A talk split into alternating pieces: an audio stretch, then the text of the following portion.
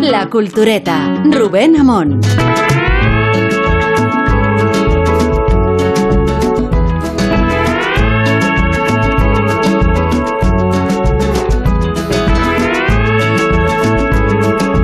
Respeten a los negros, gente que no existen. El mundo le hace la cobra a los espectros. Escribía Karina Sainz Borgo hace unos días en ABC. Tengo la prueba en la mano, añadía ella. Ocurrió en vísperas de San Jordi, acudí a una comida de la industria, me presentaron como si jamás nos hubiésemos visto a un autor al que le reescribí un libro entero. Saludó con distancia y se marchó, evitándome. A quienes escriben en nombre de otros los llaman negros, en inglés fantasmas, a fin de cuentas espectros. En algún momento de nuestras vidas los contratados para estos asuntos somos gente que va de paso, que se destiñe, que se deja su voz en la de otro. Uno se hace negro por dinero y desesperación, ser otro por tres monedas, un ejercicio, un trámite. Ese instante fugaz del desplante de ser negado por aquel al que has escrito entraña una secreta y oscura humillación. Es como volver a estar de rodillas ante el teclado de fin de mes. Se vuelve uno un atrezo, un posible delator, un posible desertor. La situación está tiznada de traición, dar por hecho que desvelarás el pacto de tu negritud y fantasmagoría. Es un striptease hasta los huesos, una forma de tiritar de frío y de vergüenza, ser una marca blanca, un sucedáneo. Nadie se haría un selfie con productos de hacendado. Se acepta porque no hay nada más y porque si toca, se baila con la baldosa floja de un viaducto. Ya lo dijo Marilyn, los puentes son bellos porque suponen el lugar idóneo desde donde caer al vacío.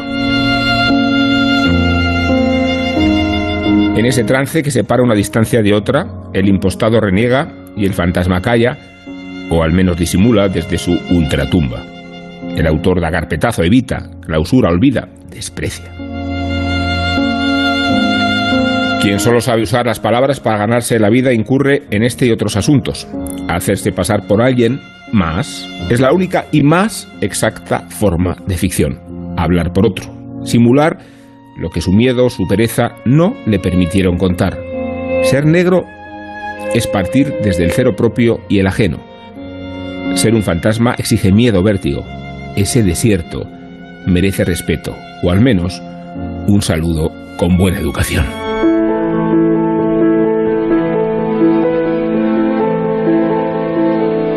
Bueno, aquí terminaba el lúcido desahogo de Karina estos días en ABC y prosigue aquí el asunto paralelo, concomitante, ya veremos, del que vamos a ocuparnos en los próximos minutos, a sugerencia de Rosa Belmonte, por cierto, que es el plagio, no ella.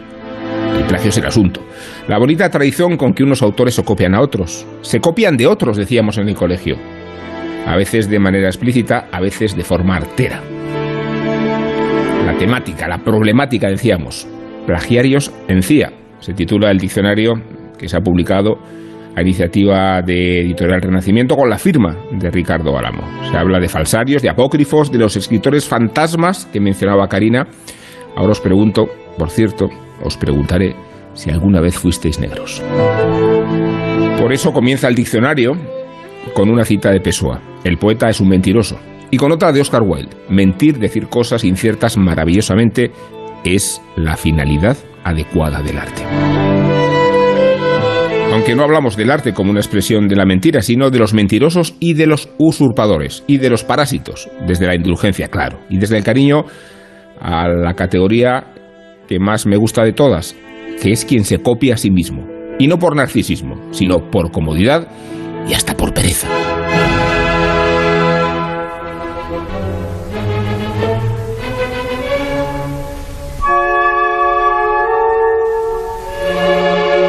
Bueno, los melómanos de primero habrán reconocido estos pasajes inaugurales del Barbero de Sevilla, o no son del Barbero de Sevilla. Lo digo porque curiosamente esta misma obertura es la que utilizó Rossini para su ópera Elisabetta Regina de Inglaterra. Isabel I, queremos decir. Y queremos decir también que Rossini fuera incidente en la técnica del copia y pega, citarse, autocitarse para responder el ritmo industrial en el que operaba, con la peculiaridad de que estas habilidades de plagiario no le impedían siquiera mezclar las óperas serias con las óperas cómicas. Rossini a naturalizar las adaptaciones. Un aria de Otello le servía para un pasaje bufo del turco en Italia y un dúo de la italiana en Argel amenizaba la angustia de la reina Semirámides de Babilonia. Así es que, ¿quién si no, sino Rossini podría componer una ópera cuyo título nos pone a huevo hablar de los plagiadores, de los buenos y de los siniestros? La ópera se titula L'occasione fa il ladro, o sea, la ocasión hace al ladrón. Un juego de impostores, una comedia de equívocos y una gran farsa sobre la verdad de la mentira y la mentira de la verdad que Rossini aprovechó para reciclar unos materiales y estilizar otros, sabiendo que la ópera en cuestión sería el embrión de muchas otras.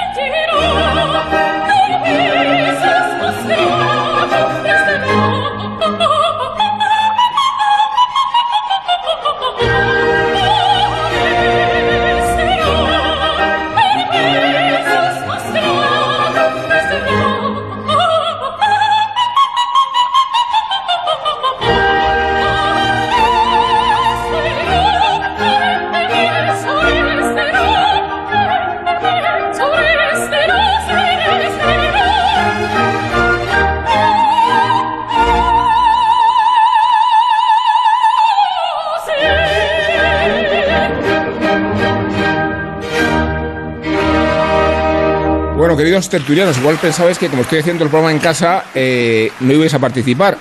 Y claro que vais a participar, así que os saludo desde la distancia eh, con eh, el polígono que tienen ocupado eh, creo que pacíficamente Sergio del Molino, Rosa del Monte y Guillermo Altares. ¿Cómo estáis los tres? Muy, bien, muy bien. muy bien, muy bien. sin, lesiones, bien, o sea, bien. En buenas circunstancias. Estoy mejor de lo que decía Alcina, de verdad, ¿eh? ¿eh? no puedo jugar los playoffs. De hecho, nos está programa, contraprogramando la NBA con un partido ahora de los Celtics contra los Sixers. No lo vean, escuchen la cultureta. Y, y Vázquez está en Badajoz. Y no lo veas tú tampoco, Rubén. O sea, atento, atento a lo que estamos. Le va a volver la, le va a poder la emoción. Eh, buenas noches a todos. Eh, sí, estoy aquí en en este, eh, en este extremo occidental de, de, la península. Que ya es de día, ¿no? Incluso hasta ahora, ¿no? Sí, porque el sol sale al revés. Sí. Bueno, sí. Ya veo el sol sale al revés y entonces aquí ya es de día. En Badajoz pasa como en Noruega, ¿no? Tenéis ahí una, noches de dos horas. Eso es, es como amanece que no es poco, ¿sabes? Pasan cosas raras. Bueno, a mí me está saliendo, mientras hablamos, me está saliendo mientras agonizo, como aquel de hablando de plagiarios. Sí, de... Me ha dado por escribir eso. De Follner, ¿no? Sí, hablando de Usted no sabe que en este pueblo se idolatra Follner. Sí, que, bueno, eh, eh, he hecho mención a este artículo de, de Karina Saizborgo, que creo que a todos nos ha impresionado, o al menos ah. llamado la atención, que nos sirve también de pretexto para hablar de este asunto que eh, Rosa nos recomendó y creo que con acierto, Rosa, eh, el, diccionario de plagios este, que, es tan interesante y tan injundioso. Sí, ese es un diccionario que el propio Ricardo Álamo dice que, evidentemente no está todo, que es imposible que un diccionario, por mucho por muy gordo que sea, y esté muy gordo, es decir, no puede, no puede abarcarlo todo y además eh, eh, habrá continuos continuos plagios y no, y no habla, aunque se llama plagiariosicía, y compañía no es que parece una cosa como de Mortadelo y Filemón, no, no, no es solo eso, es decir, que, el subtítulo es plagiario, escritores fantasmas, apócrifos, impostores, falsarios y, que evidentemente hay de todo, hay eh, en la voz azorina y el momento en el que Azorín, así, hay, hay, quien dice que Azorín ha plagiado algo, pero en sus primeras obras, y luego el propio Azorín habla, por ejemplo, de cuando fue negro de Alfonso XIII, que le pidió mm. un, un artículo para una, a un periódico americano y entonces el rey le dijo que sí y tal, pero como se echaba el, deadline encima, le dijo, bueno, no se preocupe usted, yo, yo, yo lo hago. Y entonces él escribió una cosa que salió firmada por Alfonso XIII, pero bueno, ahora mismo todos los que vemos cosas firmadas por un presidente del gobierno, por un rey o por una presidenta de comunidad autónoma, entendemos que no lo ha escrito él. Se ha normalizado. se ha normalizado. Semprún, que creo ya, que ya, ya, bueno, claro, pero Semprún El último político que se escribía sus discursos. Semprún, es que hasta el propio Joaquín Leguina hace poco le, le, en una revista cultural que había en una novela que había escrito eh, a, la limón con otra con otra persona le dijeron que había cosas copiada exactamente de la forja de un rebelde. Es decir, que sacaron, sacaron los extractos. Aleguina, le escribía los discursos Rafael Reich, el, escritor. bueno, esa es otra, los escritores de los, de, los, de, los, de los políticos. Pero, pero es verdad que si no. Hay Trapiello quiere hacer el prólogo eh, eh, aparte de decir que es un libro magnífico y desde luego es un libro para tenerlo en la, estantería y consultarlo de vez en cuando, porque aunque no te lo puedas leer entero, evidentemente eh, tiene siempre algo que ir a consultar. recuerda lo la frase de Álvaro II de lo que no es tradición es plagio, además dice, dice como con dos siempre no sabemos realmente lo que quiso decir, pero, pero es una cosa que repetimos mucho que además no lo no sabemos. Y, yo recuerdo que Dalí tenía, tenía una frase que yo siempre he usado mucho y, realmente no sé cuándo lo dijo, que, que, son estas cosas que suelen pasar. Él dijo que quien no copia no crea. Entonces ya te, quedas con eso y dices, bueno, ya, vale. Eh, la, novela, perdón, de, de Leguina Salvaré la vida, que era sobre Melchor Rodríguez. Y entonces Gil, eh, eh, Gaby Bobé escribió el que, el que señaló el plagio y señaló dos párrafos exactamente que eran iguales en la forja en la forja de un rebelde pero pero claro que aquí hay un plagio de copiar párrafo copiar novela vale pero eh, es una tradición que viene de la antigüedad, es decir, Góngora copia a Virgilio.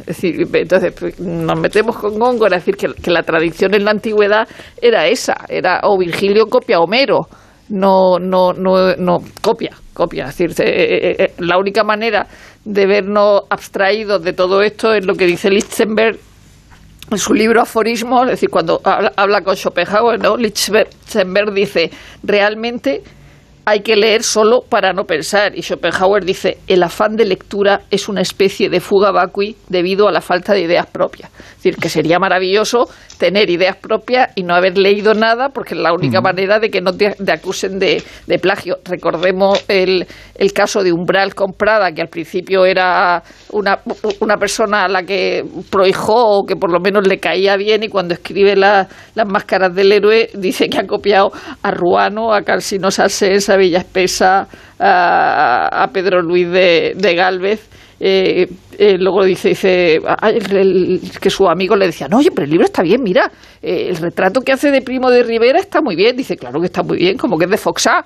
Dice, y luego tenía que presentar el libro con Anson o Anson, o como demonio se llame, y entonces mandó un telegrama excusándose para no presentar las máscaras del héroe, diciendo que no pensaba ir a cargarse el libro, pero peor todavía iba a, decir a decir maravillas de, de, él. Es decir, que esto es un, tema recurrente continuamente. Hablamos de intertextualidad, de errores informáticos. Tiene mucha gracia que la página eh, de la letra Q Quevedo la comparta con Ana Rosa Quintana, pero aunque aunque Quevedo te manda te manda a otro a otra página, pero sí está en la y la, y la, y la letra S empieza con Sánchez coma Pedro, quiero decir, como, como, como, gran plagiario. Ah, a ver, yo creo que esto es una es un terreno maravilloso para para el juego literario, para, para la especulación, porque aunque mm, yo creo que de forma más o menos juguetona o más o menos cínica eh, no juguemos a que no hay diferencia entre el plagio delictivo o que no hay diferencia o que, o que puede eh, estar dentro del, de la misma del mismo reproche o de la misma o, de la misma familia el, el plagio eh, criminal el plagio delictivo de copiar de coger conscientemente un texto de otro y firmártelo tú y apropiártelo mm. que eso es lo mismo que inspirarte que copiarte que reinterpretar interpretar. O sea, eh, Goethe cuando escribe eh, el Fausto está plagiando. Es decir, está plagiando. todas las versiones de Don Juan son plagios unas de la otra. Es decir, eh, creo que queda muy claro que es eh, seguir una tradición y, enriquecerla, actualizarla, llevarla a tu terreno, eh, a partir de la copia también, a partir de, en fin, de, copiar modelos del pasado y de, y de llevártelos a ti mismo de la, la cosa profundamente delictiva y totalmente, eh, en fin, injustificable de, ninguna, de ningún modo, que es eh, decir, bueno, este texto me ha encantado, me lo quedo y lo, y lo vendo. Quiero decir, esto, eso es evidentemente un fraude y no tiene nada que ver con los juegos literarios, ni con la intertextualidad, ni con jugar. Y a mí me ha pasado elogiarle a algún novelista, alguna, eh, algún autor que conozco, de haber leído su novela y haber subrayado algunos pasajes me han gustado mucho y decírselo, digo, ojo, me han, me han encantado estos, estos pasajes, estas frases, qué maravillas, y decirme, no son mías. Eso dice, son citas encriptadas que he puesto. Digo, ah, coño, con razón me gustaban tanto, claro, que eran, eran de Nabokov, no, ya, ya sabía que me gustaban. Lo, gracioso es cómo se repiten los, los, los pretextos. Yo estoy totalmente con Sergio. Una cosa es el autoplagio, no sé. Ah, eh, el, Mesías de Händel, eh, lo hablas con cualquier músico y te explica que es un rechupeteo de toda la obra de Händel que escribió por, por, el, por el morro y sin embargo es su obra más famosa y es totalmente legítimo, ¿no? esta semana ha ido al, teatro, cosa que no hago muy a menudo, y además con una obra que me ha encantado, que se llama Los Farsantes, de, Pablo Remón, que está en el Centro Dramático Nacional, y luego girará, y es una obra sobre el mundo del teatro, con Bárbara Leni, Javier, Javier Cámara, y hay un momento de 15 minutos tronchante, que es, aparece el propio autor de la obra, que le han pillado plagiando. y entonces, eh, a lo largo de esos 15 minutos, en una especie de monólogo en el que te más cosas, eh, em, pone todos los pretextos que se han utilizado a lo largo de la historia de, de los plagios, ¿no? La historia es que le, le, copia la obra a una alumna, ¿no? Entonces empecé diciendo, no me di cuenta, se me olvidó, un lío informático, luego ya cuando le pillan y le quitan, y le, quitan la obra, dice que en realidad está enfermo y que no se da cuenta que es una enfermedad mental y que el plagio es una enfermedad mental. Entonces la vuelven, la reponen, pero me hizo mucha gracia a lo largo de las historias de plagios que aparecen en el libro, que efectivamente es, muy divertido de leer, aunque, aunque en diagonal, vuelven a aparecer de manera mm, recurrente las mismas historias de lo que en el fondo es robar, ¿no? En este ah. caso, el, personaje roba una obra de, de, un, de una alumna y hasta se inventan una palabra para la, la, enfermedad mental. Y luego... Eh, en el mundo de los negros, ahí sí que es un poco más complicado, porque el caso más famoso es el de Alejandro Dumas cuando. ¿Pero cuando, los tenía contratados? Claro, que los tenía. Que era una industria. Era como, como lo que hemos hablado ah, esta mañana, como los culebrones. Eso es. A Galdós se le acusaba de tener un taller, nunca se ha demostrado y nunca lo ha tenido. Pero, pero, Dumas. También. Y, y, y, hay una conversación muy famosa que se encuentra con alguien y dice: He leído su, su, última obra y no me ha gustado. Dice: dice eh, Yo he leído la última suya. Dice: ¿Y usted la ha leído? Pues era eso. O sea, Dumas tenía. Era una, una industria que ah. Además tenía que que, dar de comer a otra, a otra industria y yo creo que eso sí se hacía. O sea, a mí no sé, no me parece tanto trabajar con negros como que realmente es eh, mm, una antesala. O sea, ¿cuánta gente ha participado en cada capítulo de Friends? ¿Cuántos guionistas han, participado? Una, una, una barbaridad. a propósito de eso, por, por, por, por alusiones, el, la, digamos, la reclamación de la autoría es un privilegio de la literatura o de quien, digamos, quien firma de manera eh, personal, que no tenemos los que trabajamos en, comunidad y los que la mayoría de las veces cuando tienes la suerte de, aparecer en créditos, porque yo durante años recuerdo que mi madre me decía, trabajas con muchos americanos cuando trabajaba en Disney, porque los únicos créditos que aparecían eran los de las series que se incluían en el programa en el que yo escribía los, los, guionistas no aparecíamos en créditos, aparecía el director, el subdirector, la productora, pero los guionistas no aparecíamos en créditos, solo aparecían los créditos de los guionistas americanos. Digo, sí, trabajo con mucho guiri, mamá. Entonces, eh, si ya tienes la suerte de firmar, firmas en grupo y, y, a, veces, pues en una película, tú escribes una película, esa película se reescribe, se reescribe, se van acumulando créditos y se difumina de alguna manera la aportación y, luego es muy difícil atribuir eh, quién ha hecho qué o, quién ha terminado por, por, por recopilarlo. Por eso, digamos, en el cine la atribución final es para el, para el, el director y en el caso de, de las series, pues siempre hay alguien que está por encima, que es quien tiene que, que aglutinar la autoría de, de, lo que el resto eh, escribimos. Y em, yo en, el, en el tema de la, del, volviendo al, al, libro de Ricardo Álamo, que hay algunas entradas eh, que son realmente divertidas, o sea, son casos mm, que, que conocemos, pero es la propia, también la propia redacción lo que te hace volver a, echarte unas risas y, y, disfrutar. Ahí está el caso de, por ejemplo, de, de, de Juan Ramón con, con, la tierra a los del 27 y su, su acusación constante de, de, que le copiaban en todo y la anécdota esa tan graciosa de, de, la presentación de la voz a ti de vida y él saliendo indignado pegando una voz y diciendo ¿cómo la voz a ti de vida? La voz a mí de vida. Ese libro es todo mío. que me parece una. Es que es, la primera acusación que se hace los autores cuando quieren denigrarse, ¿no? Que, que, has plagiado, que no eres... Cosa que es relativamente fácil, porque, a ver, el plagio a no ser que sea un corta y pega textual, eh, es, que es un delito. que es un delito totalmente, pero todo lo demás hay, hay una se aprovechan en las acusaciones de una zona de sombra inmensa en la cual tú puedes acusar a otro autor de haber copiado a otro. Por ejemplo, se recoge en el, en el diccionario de Ricardo Alamo se recoge el caso de, de, Nabokov, al que acusaban de haber plagiado a un escritor. Que es lo primero que has leído, ¿verdad? Lo, he ido a la N, lo primero. He ido a la N. no lo dudábamos. Luego he ido, bueno, en realidad he ido primero a la D y a la M para ver si salía yo. Me, quedé tranquilo, no salía, y luego ya he ido a otros sitios.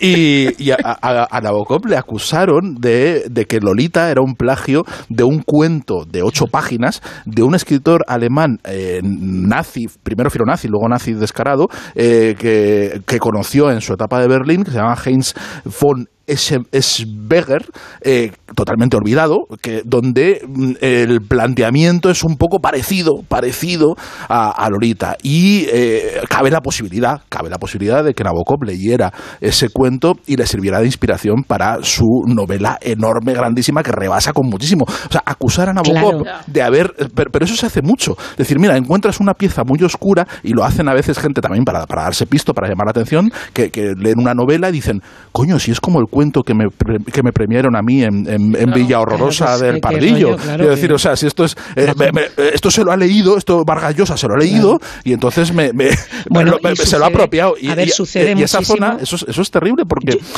porque eh, da pie a, te da un arma muy poderosa para cuestionar a, muchísimos autores y, en cualquier momento cualquier autor puede recibir uno de esos plagios porque es verdad que en fin la inspiración y las historias son limitadas y el repertorio son, son, limitadas y la originalidad y eso lo debatimos luego si queréis la originalidad no existe ¿no?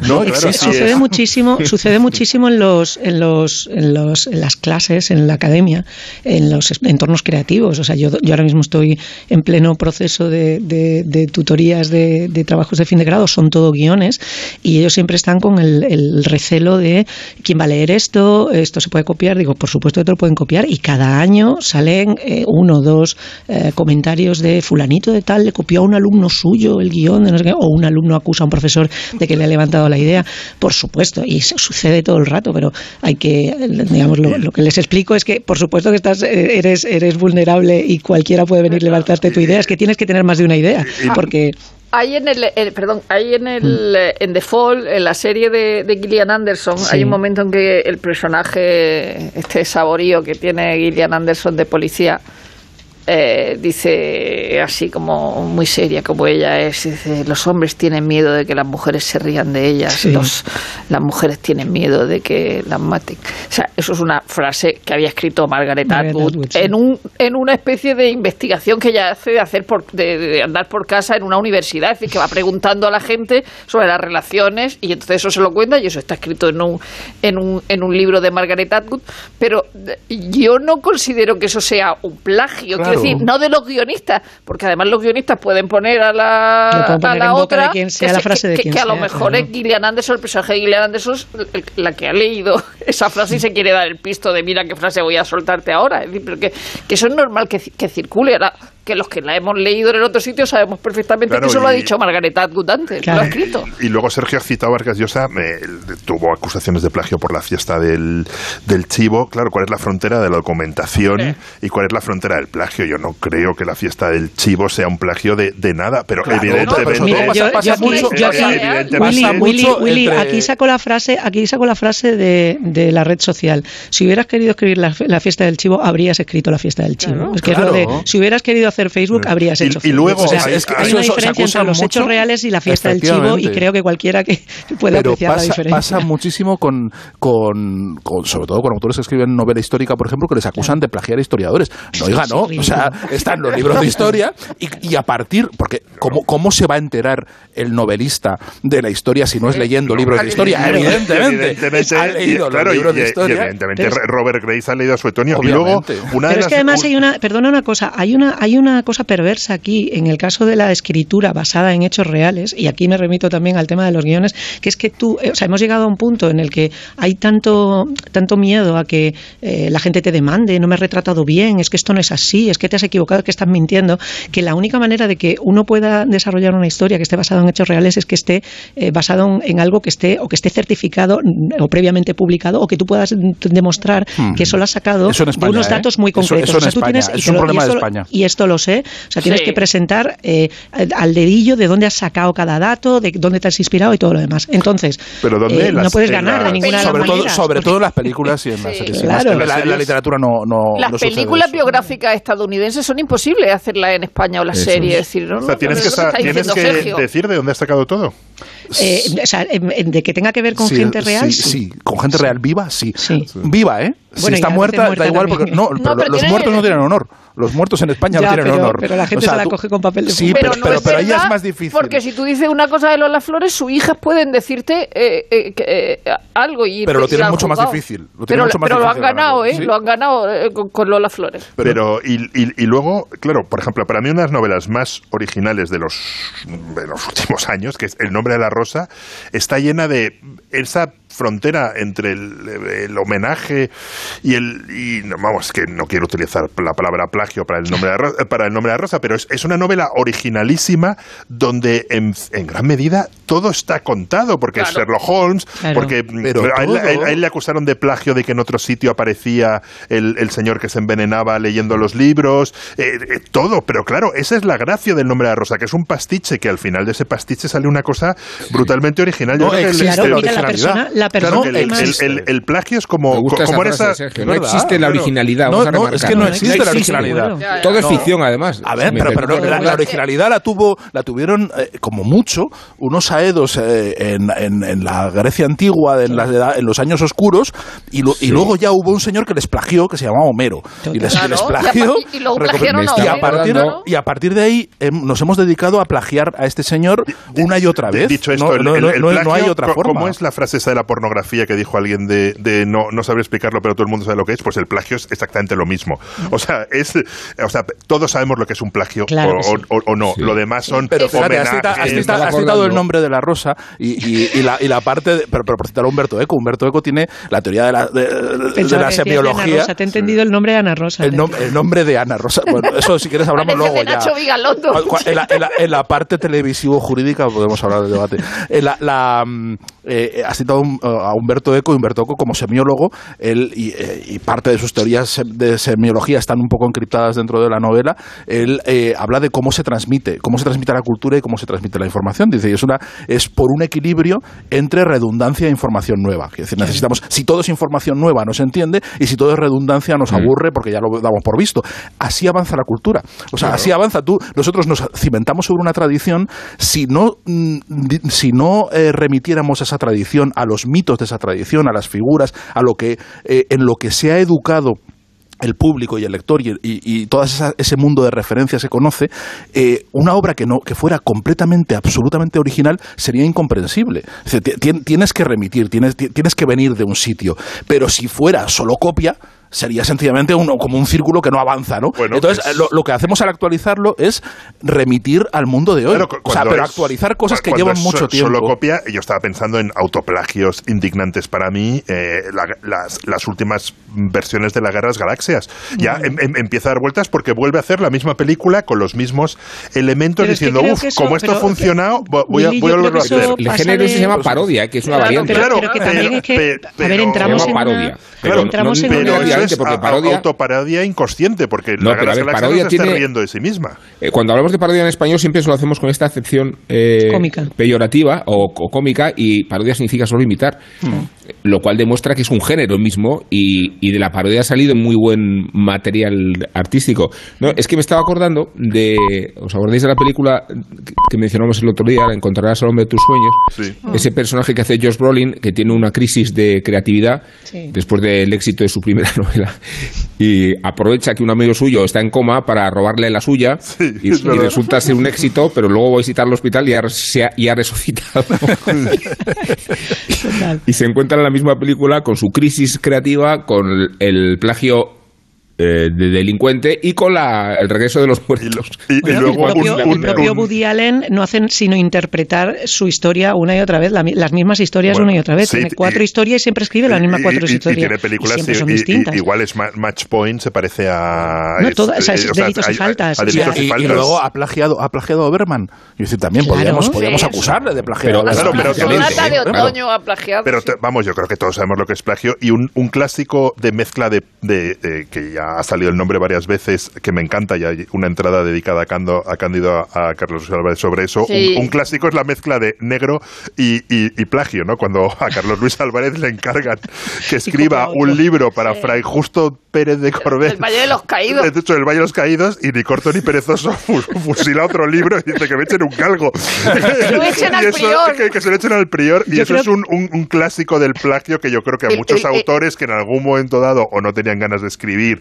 o contrataron a, un negro, al final hicieron un pan con unas hostias. Cuando Armand Marcelo dice que ha escrito la obra de una escritora muy conocida, pero no dice, no dice cuál es, y, que, y, que, le dicen, ¿ha escrito usted la obra de, esta fulanita? Y dice, no, de esta no es, no, no, es Que, bueno, es que firman los, los, negros eh, a los que yo me postulé en mi juventud y no, sí, con muy escaso éxito, intenté, intenté serlo. negro, ¿no? No, no, no, me, hubiera, demasiado marcado. Me, hubiera, me hubiera gustado, no, de verdad, no, es, es muy difícil que yo imposte la voz de otro. ¿no? Es, un ejercicio muy difícil. Eh, pero, pero aparte de eso, era, era un trabajo que estaba muy bien pagado y ya, ya no lo está. Es decir, ya no, Y estaba muy bien pagado, sobre todo eh, según eh, ser negro de, de, políticos, que están muy bien pagadas esas, esos anticipos que pueden pagarles un millón de euros fácilmente, algunos, para, para que escriban sus, sus memorias. Y quien escribe esas memorias, pues trabaja a comisión con el adelanto. Es decir, o sea, entonces se lleva, se lleva el 10% de, de, de, ese millón de euros y, y bien, es un trabajo rentable porque son libros que generalmente un escritor profesional se escribe en 15 días. Es decir, o sea, no, no, le, supone, no le supone mucho más. Pero ahora es un trabajo muy degradado. Es decir, es un trabajo que, que, antes había gente mm, muy, muy bien situada que vivía, que vivía muy bien de, de, escribir, que no era una cosa mm, nada sórdida ni, ni, ni nada parecido a lo que contaba a lo que contaba Karina en la, en la novela, ¿no? más allá de lo que pueda frustrar a, un escritor que, que, que, él, que, él quisiera. Claro, ah. ahí, ahí, es a donde voy. Yo creo que aquí hay un, o sea, tanto en el, en el cine, en la literatura, hay una, y, creo que también hay un momento en el que, en el que si no es eh, Trapillo en, el, en, la introducción, es Ricardo Álamo en la suya, o sea, en el, en el prólogo, en la introducción, eh, que hablan del, del tema de, de, la autoría y de, y de cómo evoluciona la idea de la autoría y cómo a partir de los en, literatura, a partir de los románticos, se, se, pone, digamos, en, en valor la, la, figura de, una sola cabeza pensante, como en el cine sucede eh, pues alrededor de los años 50-60 con toda la, teoría de Bazin y de Sarris y todo lo demás. ¿no? El tema es, eh, probablemente la, persona a la que siempre se le acusa de plagio es la única persona en el cine contemporáneo que más deliberadamente homenajea y, y, digamos, data sus, sus fuentes, que es Tarantino. Está todo el rato diciéndole, ¿acaso es un cómic manga? Y Tarantino dice, pues claro, por eso lo he hecho y esto es Sergio Leone. me he pasado la vida viendo cine. Claro, me he visto. pero Tarantino es como el nombre de la rosa. Me gusta. quería decir una cosa, dejadme terminar, que luego es que desde aquí es, es más complicado. Eh, desde Badajoz es bueno, dejadme terminar. es todo mucho más complicado. ¿Por, qué? Porque estás, estás, estás, pensando. Da igual estar en estás pensando tu discurso, estás pensando tu discurso en Badajoz, Badajozano y, lo tienes que traducir simultáneamente. Es así, o sea, me sale en original y me, y me tengo que autotraducir. Aquí se trolea sin piedad, aunque estés en Badajoz. Isabel, Isabel está reprimiendo el acento todo el rato, ¿sabes? Todo el rato, todo el rato, pero llevo 20 años así. Eh, que luego voy yo, que luego voy yo. Vale, pues eh, quería decir que eh, igual que las historias de Ricardo Álamo son muy divertidas, eh, y volviendo al tema de los negros, creo que el cine reciente nos ha dado historias, mm, aparte de que hay acusaciones de plagio cada martes, pero historias sobre negros, sobre escritores eh, negros eh, maravillosas y creo que, que, una de las que, que además tiene que ver con esto del ego y con esto del, figurar. Una de las, de las mejores películas que yo he visto en los últimos años es, es una película de, Jason Reitman escrita por Diablo Cody que se llama Young Adult, que, que, ah. no recuerdo que hayamos hablado demasiado aquí. en concreto eh, nada en concreto nada, pues es una película estupenda, que la prota es Charlize Theron, que es una es la típica historia de una chica que vuelve a su casa, a su Badajoz. Eh, eh, ¿Charlize Theron en Badajoz? A su Badajoz, sí. Eh, y se reencuentra con la gente de toda la vida. Pero em, esta chica escribe libros de ficción de young adult, de adultos mm. jóvenes, no sé cómo se traduce eso en español. De tercera edad. De, de jovenzuelos, eh, pero no firma ella. Es una, es una saga que tiene una autora que va en grande y entonces ella su nombre está en los créditos pequeñitos. La historia está, está, la película está muy bien, primero porque retrata muy bien lo que es esa vida de gente que gana, entonces gana bastante dinero, pero no tiene ningún reconocimiento. Ella es realmente una escritora fantasma que está en ninguna parte y al mismo tiempo la irrelevancia de su vida, porque no ha conseguido ser la escritora que esperaba ser, igual que no ha conseguido tener la vida que ha conseguido, que, que pretendía tener y que de eso se da cuenta la vuelta al, lugar de origen. Eh, y creo que tiene que ver con, digamos, con, con, todo esto, con la, con la necesidad de figurar y con esto que, que le gritaba Don Draper a, Peggy Olson de eh, para eso te pago la pasta que te pago, dice, para que te calles y me des tu, tu, talento. Y, pero claro, es frustrante. Es, es, me gusta el ejemplo de Tarantino mucho porque mm. creo que es la demostración de que lejos de ser un plagio, cada vez que Tarantino evoca o cita, está haciendo un homenaje. Eh, mm. Pero además desde la asimilación de ese lenguaje, ¿no? Claro. O sea, ni siquiera es un pastiche artificial. Eh, porque lo que concede personalidad a todo Tarantino es la propia personalidad de Tarantino que es el caso de Scorsese evocando el cine negro de los 40, ¿no? O sea, hay una noción de lo que se hace. Y hay un ejemplo que entenderá mejor Rosa que vosotros, no por nada. Ah, porque, es más inteligente. Es, más inteligente, no más mínima duda. Porque voy a hablar de Morante de la Puebla, y, Morante de la Puebla, que es un artista, eh, es un torero que asimila todo el patrimonio que conoce. Y, lo llega a exudar, ¿no? Como si fuera suyo y puedes ver eh, gestos, eh, expresiones de toreros antiguos y, sabiendo a quién está identificando, en realidad nunca deja de ser el mismo. O sea que para ser el mismo tienen que ser muchos los demás. Y y eso desde la conciencia de un patrimonio, de una cultura, de un conocimiento y desde una sensibilidad, a la que confiere sentido la propia personalidad del artista, ¿no? Claro, como eso su día también lo, hacía. Es Picasso, por cierto. Lo hacía Espla. eso es todos los artistas. Espla también reunía todo el saber torero para, para, para, llevarlo a la plaza. Una de, la, de las entradas más largas eh, sobre, sobre un autor, bueno, una es la de Baroja y otra es la de Pla eh, mm. Pla es específicamente interesante en este asunto porque era abiertamente partidario del plagio, no solo del autoplagio. Y él, decía que si en la literatura no se hubiera copiado no existiría nada, que lo, evidentemente los antiguos lo hacían normalmente y que hay que aprovechar todo lo que sea aprovechable del esfuerzo ajeno y que entre todos lo hacemos todo. y eso es Tarantino y eso es todo. Lo que hay es que distinguir. El otro día Clara Serra, que es la, la lista de la Serra, hacía una tribuna en el, en el país hablando de agresiones sexuales entonces decía, si todos son agresiones sexuales, nada es agresión sexual. Es decir, que hay que, hay que, eh, decir exactamente qué, es una agresión sexual. En y cualquier cosa no vale. en la cadena, pasa lo mismo. En la cadena, de, en la cadena de, copia, fíjate la grandeza que se puede alcanzar, que Kill Bill, eh, eh, eh, como os decía, tiene mogollón de acusaciones, pero en general la, la, carrera de, Tarantino es un cúmulo de has copiado de tal. Se le acusa sobre todo de copiar a Sergio Leone. Y a Sergio Leone se le acusa de copiar copiar eh, continuamente a Kurosawa. Y Kurosawa, entiendo que todo el cine que hace eh, no es precisamente, no esté mirando a los mitos fundacionales de Japón. O sea, es como, esa es la cadena de, digamos, de grandeza a la que se puede aspirar, eh, aludiendo a, la gente que más te gusta. esa, es la, gran paradoja de, la literatura y, del arte en general, sobre todo, pero sobre todo de los artes más narrativos, que es que cada, cada autor Mm, cimenta su, su, individualidad y su estilo. Sobre sus lecturas. Sobre sus lecturas y sobre toda la tradición sobre todo entonces es una es una empresa colectiva que se entiende como un esfuerzo colectivo como que no hay eh, mm, mm, cada, autor no es original sino que está eh, como se dice la cita a hombros de gigantes siempre está está eh, sobre esa tradición pero a la vez la lleva, la estiliza, la, se la apropia hasta hacerla suya y hasta convertirla en, una expresión donde ahí sí que está la originalidad, que es en cómo, cómo él la vuelca, cómo la interpreta y, cómo, y, cómo hace que conecte con su tiempo y, con, y, que, y que importe al, al a sus lectores y a su público. En la, en, la, influencia, o sea, evidentemente que Tarantino se inspira de todo, como Humberto Eco se inspira de todo, pero El nombre de la rosa ha sido una de las novelas más influyentes de los últimos 50 años en Europa y el cine de Tarantino ha tenido una influencia profundísima. O sea, la mitad de las series que nos gustan no se pero no sé si El nombre de la rosa es una novela influyente o una novela con muchos lectores. Quiero decir que es distinto. Bueno, pero, pero ese pero tipo... es influyente en la novela histórica, que es, nos guste ese o no nos tipo guste. De, de ficción histórica em, sobre asuntos de actualidad mezclada con novela negra pegó un boom después del nombre de rosa y, igual, igual que Tarantino, la mitad de las series que nos gustan no, no se pueden entender sin Tarantino, que evidentemente se inspira del manga de no sé qué, pero no tiene...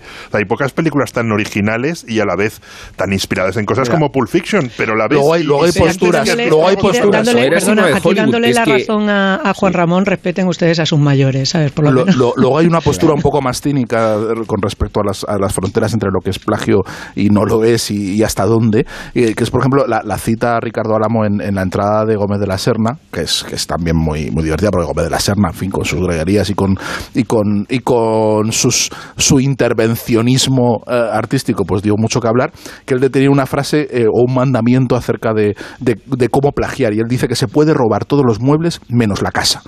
se puede robar, ese es el límite, ¿no?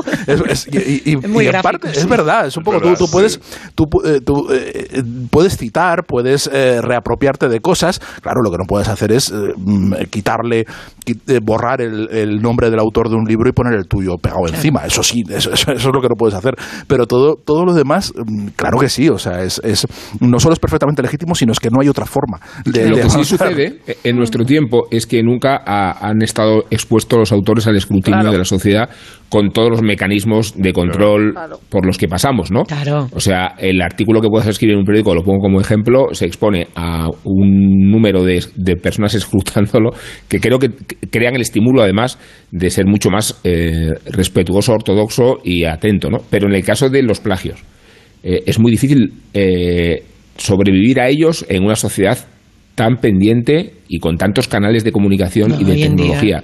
Con el Turnitin, nada menos. ¿eh? o sea, procedimientos que funcionan precisamente para detectar. Mm.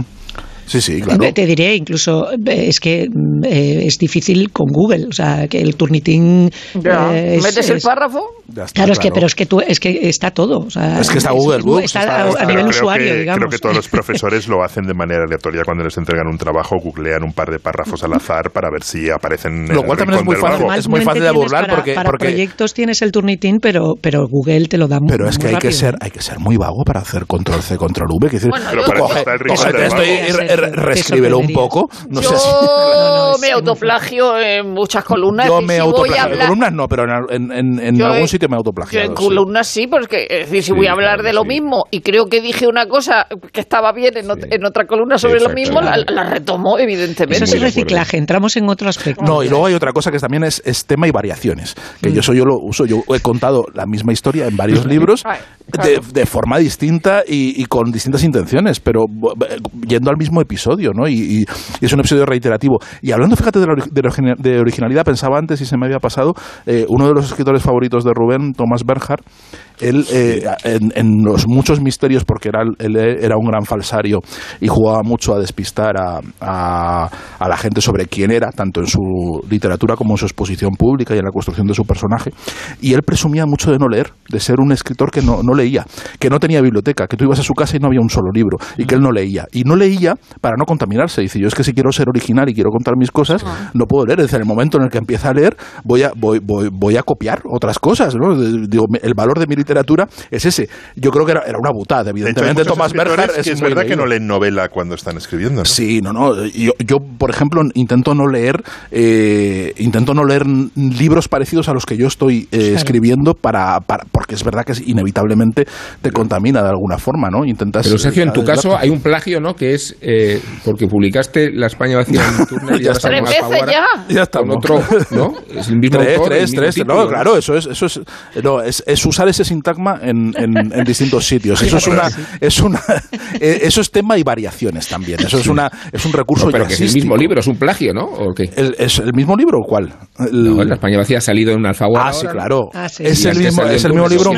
un, poquito cambiado, con otro texto. El mismo libro con, con un texto revisado. Pero hay párrafos iguales, ¿eh? Yo lo he Hay muchos párrafos iguales. La mayoría de ellos son iguales. La mayoría de ellos son iguales. Estoy, por hacer una segunda parte como el Quijote de Avellaneda, que ese es otro, otro asunto de, de, plagio. Eso es buenísimo. pero no es un plagio, porque en realidad lo que hace es continuarlo. Claro. Bueno, y gracias, y gracias a Avellaneda. En realidad es fanfic. Es fanfiction, y gracias a Avellaneda, Cervantes, Cervantes escribe la segunda parte. Y por eso, y gracias a que Cervantes escribe la segunda parte, hablamos del Quijote y el Quijote es el libro que es el libro. Porque si se hubiera quedado solo en la primera, no hubiera sido el Quijote el libro que fue con su importancia. El Quijote eh, es relevante en la historia de la, literatura y transforma e inaugura la novela en la segunda parte, no en la mm. primera. ¿no? Entonces, o sea, hay que agradecerle mucho a, este señor, a este, a este, sinvergüenza, que por lo visto era un señor aragonés, que eso, eso, decía Martín de Riquer, basándose en, una, en un análisis filológico, porque decía que había, había giros gramaticales propios de Aragón y entonces dijo, pues aragonés tiene que ser, que, en fin, podía, igual podía haber encontrado alguno murciano. Eh, y y, entonces, claro, ese, el cabreo enorme que se coge Cervantes es lo que le lleva eh, desde la pura indignación, cuando ya está mayor y enfermo y hecho un asco, eh, a escribir su grandísima obra maestra, ¿no? Que a veces es un motor enorme. el hecho de, Claro, me están comiendo la tostada, se van a quedar con mi legado. Y ahí es, cuando saca uno lo mejor de sí mismo, cuando, cuando estás más cabreado que una mona. Bueno, es que te tienen que, que, estimular los que vienen detrás, eso está claro. No, no, los que, tiene, los que tienes al lado... Eh, no. Oye hay, hay, un caso un caso que cuenta eh, Ricardo Alamo eh, lo cuentan varias entradas porque es en todas las entradas de los de, los de los autores aludidos. Y es que Edmundo de Amichis le, le, acusaron de plagiar el viaje en el viaje a España de, de Gautier a, quien a su vez habían acusado de haber plagiado ese libro a, un, de un libro de Disraeli. Es mm. decir, o sea, al final nadie estuvo en España. Es decir, nadie, se iban copiando. Eh, o sea, los libros de viajes los puedes copiar y puedes no estar eh, en el país nunca, no puede, no haber ido nunca a ver. y luego, puedes permitirte hacer cosas o, no. Es decir, P.D. James cuando dice, bueno, a mí me gusta Orgullo y Prejuicio, voy a hacer poner un asesinato aquí, que en la muerte llega a Pembley o como, Pembley, o como se llame ahora mm. el libro, que lo hicieron también una, una novela. Pero toca a Borges con María Kodama viva. Oh, que ese es otro tema. Ah, y está Agustín Fernández Mayo, pobrecito, que, le, tiraron un libro que era El Hacedor de Borges, que además se titulaba así, El Hacedor, entre paréntesis, de Borges, en el que intentaba hacer un, homenaje y un, y un juego literario con él. Sí. Eh, eh, eh, estaba en las librerías, María Kodama puso una demanda y se retiró el libro. Totalmente, sí, sí, fue una cosa tremenda.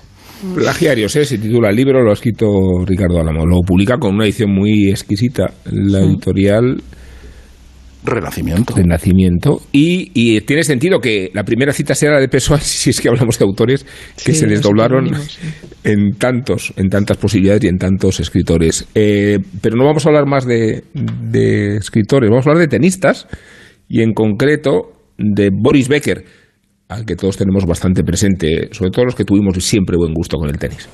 Y Venegas se ocupa de ello, ¿eh? La historia corrió de boca en boca como solo vuela el morbo entre famosos. Seguro que la recuerdan. Boris Becker había engañado a su mujer en los baños de un local de Londres. Una camarera le había hecho una felación, había guardado el semen cuidadosamente y se había inseminado con él. Ahora estaba embarazada y reclamaba al tenista millones de dólares para mantener a su hija. Era el año 2000 y Becker acababa de colgar la raqueta pero vivía en Londres con su familia. Tenía un hijo con la modelo Bárbara Feltus y con ella esperaba uno más, porque en aquellos días estaba embarazada por segunda vez. La familia solía comer en un restaurante japonés en el Soho. Allí encontró Boris a la modelo rusa Angela Armakova. Según la leyenda, el encuentro se produjo en el cuarto de escobas, aunque él lo niega en sus memorias, donde sugiere que fueron a un hotel después del friteo. También niega la rocambolesca historia de la felación y el semen congelado. Para él fue un afer rápido y destructivo. Los cinco segundos más caros de mi vida, según confesó él mismo porque el encuentro le costó 2 millones de libras, más otros 30.000 al mes de manutención, además de un divorcio que lo dejó sin la mitad de su patrimonio y sin la mansión familiar. 17 años después de alcanzar la gloria en Londres, en Londres lo perdía casi todo. Porque la historia de Boris había empezado muy pronto, en 1985, con 17 años y ninguna experiencia profesional, el tenista alemán se había convertido en el más joven campeón de la historia de Wimbledon. Desde entonces, 49 torneos individuales y 19 en dobles, incluida una medalla de oro olímpica. Con él se inició una fiebre del tenis en Alemania, se registró una marca de helados con su nombre que hoy sigue existiendo, y hasta se bautizó una especie de caracol marino como Bufonaria Boris Beckeri. Pasó a la historia de las portadas de la prensa con un posado desnudo con su primera esposa, negra ella, rubio él, en un alegato contra el racismo. Y hoy vive en Londres el peor capítulo de su historia loca, mucho más terrible que el de la infidelidad pública.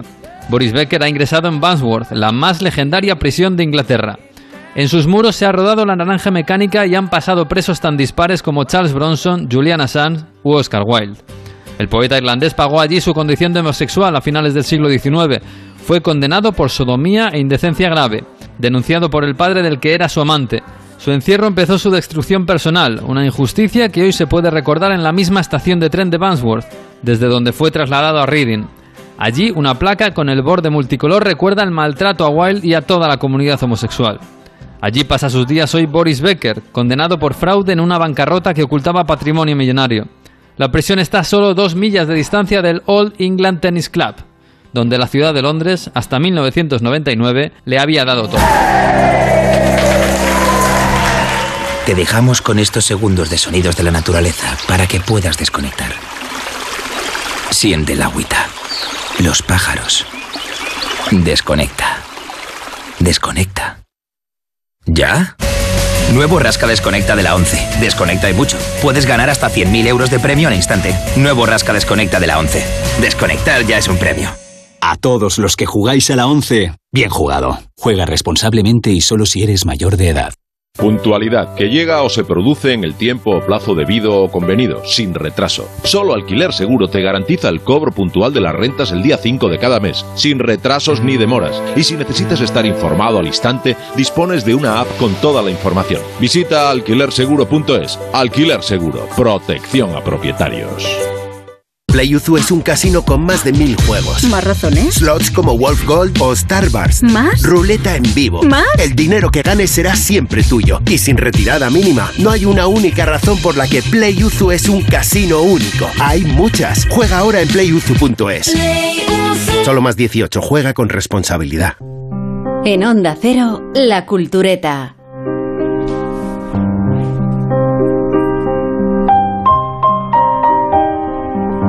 Bueno, ya que de plagios hablábamos, vamos a copiar aquí un artículo que llegó a nuestras manos por el camino de The Objective, con la firma de nuestro colega Gonzalo Núñez, y en alusión al libro de Cédric eh, Gras, es más fácil pronunciarlo así, cuyo título hizo salivar a Guillermo Altares, Los alpinistas de Stalin. Y quien dicen los alpinistas de Stalin, dice en realidad los hermanos Abalkov, cuyo mito arranca en el año 1933 a 7.600 metros, el techo de la URSS, el pico Stalin. Por entonces, las cumbres del Cáucaso, del Tian Shan y de Pamir se despojan de los nombres vernáculos, se rebautizan en honor de jerarcas comunistas o hitos del régimen como el pico 30 años de la URSS. La montaña, como todo, nunca había estado tan politizada. Las charlas y debates ideológicos ocupan su lugar en el campamento de los expedicionarios, donde no falta nunca un comisario del pueblo. El alpinismo, ese aberrante deporte de burgueses centroeuropeos, despunta en la URSS bajo una coartada peregrina. Lenin disfrutaba enormemente sus caminatas por los Alpes suizos en aquellos tiempos del exilio. En Tayikistán, los hermanos Abalakov, dos duros jóvenes de Krasnoyarsk, reducen las dos cimas más altas de la URSS, el pico Lenin y el pico Stalin. Lo hacen impulsados por sus privilegiadas condiciones y un tesón fuera de lo común, pero como advierte un compañero de expedición, no era un ascenso deportivo, sino una misión científica, una misión de gobierno. En ambas cimas depositan bustos de sus líderes y una pesada estación meteorológica. De regreso a Moscú son héroes populares. Encarnaban al nuevo hombre soviético, inquebrantable y victorioso, también modesto, al menos aparentemente. En condiciones normales y dentro del circuito occidental, los Abalakov podrían haber hecho historia en las legendarias y aún vírgenes cumbres del Himalaya, pero raro es que la URSS permita a los montañistas salir de sus territorios. Dentro de ellos, los hermanos figuran en las expediciones más notorias. Aunque inevitablemente transida de ideología, la sociedad de turismo proletario, que aglutina a estos alpinistas soviéticos, aún mantiene bastante margen de maniobra y de libertad. No es raro que a ellos se sumen extranjeros de la Internacional Socialista. Pero en 1937, Stalin impulsa el botón del gran terror. La URSS debe purgarse a lo grande. Solo en el caso de Moscú, un documento de interior establece que hay que fusilar a 5.000 rusos y mandar a otros 30.000 al Gulag. Raro es el campo científico, artístico, profesional o académico que no se topa con el ciego y furioso designio del padrecito. Los montañistas son un blanco fácil.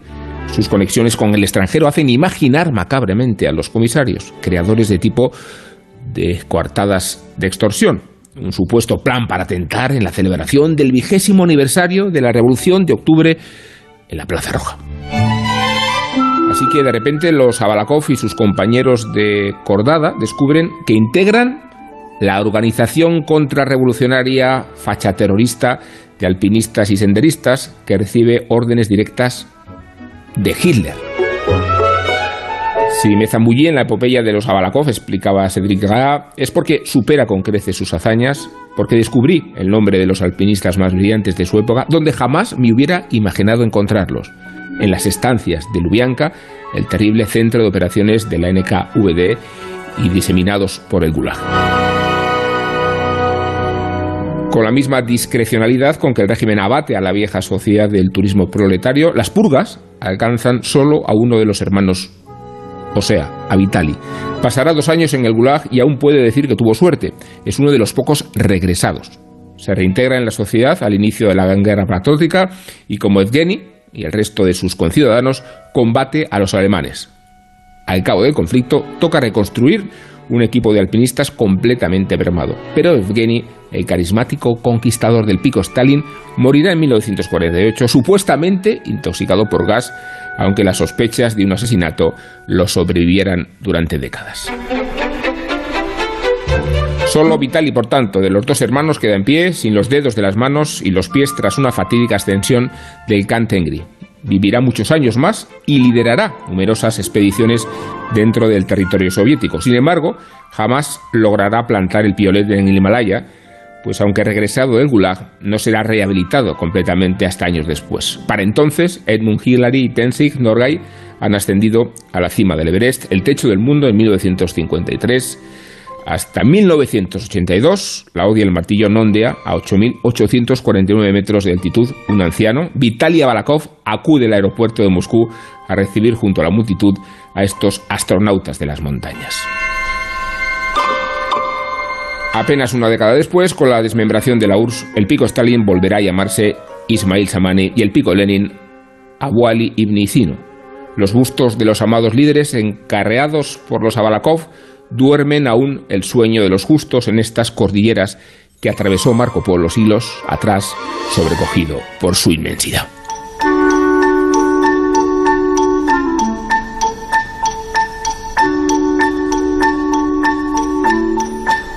Bueno, Guillermo, tú nos propusiste esta historia y a ti te corresponde defenderla en la ponencia que tienes por delante. Me, me pareció un libro mm, tremendamente original, porque hay, hay, una cosa, antes estábamos hablando del plagio, y, em, es cómo cuentas, cómo cuentas una historia que sobre la que has leído mil cosas y buenísimas de una manera diferente, ¿no? Entonces el libro, cuando salió en francés, eh, me, me, llamó inmediatamente la atención porque dije, joder, una manera diferente de contar el stalinismo. Lo consideraba Cédric y había ganado el premio Albert Londres, que es un premio muy, muy, muy importante de reportaje en Francia, y yo creo que lo consigue. O sea, nunca me imaginé, eh, yo tengo vértigo, me, me, gusta, es como el ajedrez que no sé jugar, pues el alpinismo, mi vida haría alpinismo, pero me gusta leer y ver películas de, de alpinismo porque creo que es que, que, realmente esa idea del desafío, del, del, del, lo absurdo, ¿no? De por qué te tienes que subir una montaña de 7.500 metros y quedarte con muñones, pues lo haces un poco lo que, lo que dijeron, eh, porque está ahí, ¿no? Eh, cuando le preguntaron a, a, Hillary sobre el Everest de por qué lo había intentado, dijo, porque está ahí. Pues eh, entonces me pareció una idea muy original y creo que el libro cumple con lo que promete, ¿no? Cómo cuentas el estalinismo, cómo cuentas la llegada del comunismo, la transformación de la URSS, las grandes purgas, eh, digamos, una cosa sobre la que hemos leído muchísimo, la desestalinización, incluso llega hasta la perestroika. O sea, Bordea no llega hasta la perestroika, pero el protagonista muere el, creo que el mismo día o en el torno del accidente de Chernobyl, que es el principio del, del, fin de la URSS. ¿no? Y lo consigue, yo creo que de una manera original, muy, muy entretenida, eh, también a través de la historia de estos hermanos que te hace pensar mucho sobre los diferentes destinos, ¿no? porque hay uno que es purgado y el otro, y el otro no, la envidia entre los dos hermanos, la relación, pero sobre todo tiene un, un núcleo central que es, que es toda esta parte de la sociedad del turismo proletario y la idea eh, de que no se puede o sea, eso de subir, está muy bien subir montañas, pero no se puede subir montañas por deporte, ¿no? De cómo el, totalitarismo permea hasta los más mínimos aspectos de la vida cotidiana, ¿no? Entonces nos hace difícil eh, pensar en una sociedad eh, libre como la nuestra como una sociedad totalitaria que lo quiere, que quiere transformar por completo la realidad y la vida de sus ciudadanos, es capaz de llegar hasta los confines del deporte, el alpinismo, o sea, realmente cómo, cómo condiciona la idea de que uno no puede subir montañas porque sí, que eso es un deporte burgués, que se, está muy bien subir montañas eh, por la mayor gloria del comunismo, pero sobre todo para hacer cosas y suben con estaciones meteorológicas, con cosas absurdas. con una estatua de Lenin. Con, una estatua de Lenin, con, un busto de Lenin. Willy, y la idea esa de desacralizar las cumbres, que sobre todo en las, en las zonas, eh, digamos, que están más por, por civilizar y por explorar, encuentran eh, pues, situaciones o pueblos tribales que, que tienen eh, todavía la idea eh, de que, de que en, en, los, picos más altos están los dioses y que necesitan sustituir esos dioses por las deidades soviéticas. Y, tiene una parte de Dersu Sala también, este, este, libro de la URSS es tan inmensa que hay cosas que es que tienen que, tienen que conquistar y luego tiene otra parte, ¿os acordáis de, esa, de ese texto de Carrer donde dice los comunistas, o sea, la URSS no abolió la propiedad privada, sino que abolió la realidad, ¿no?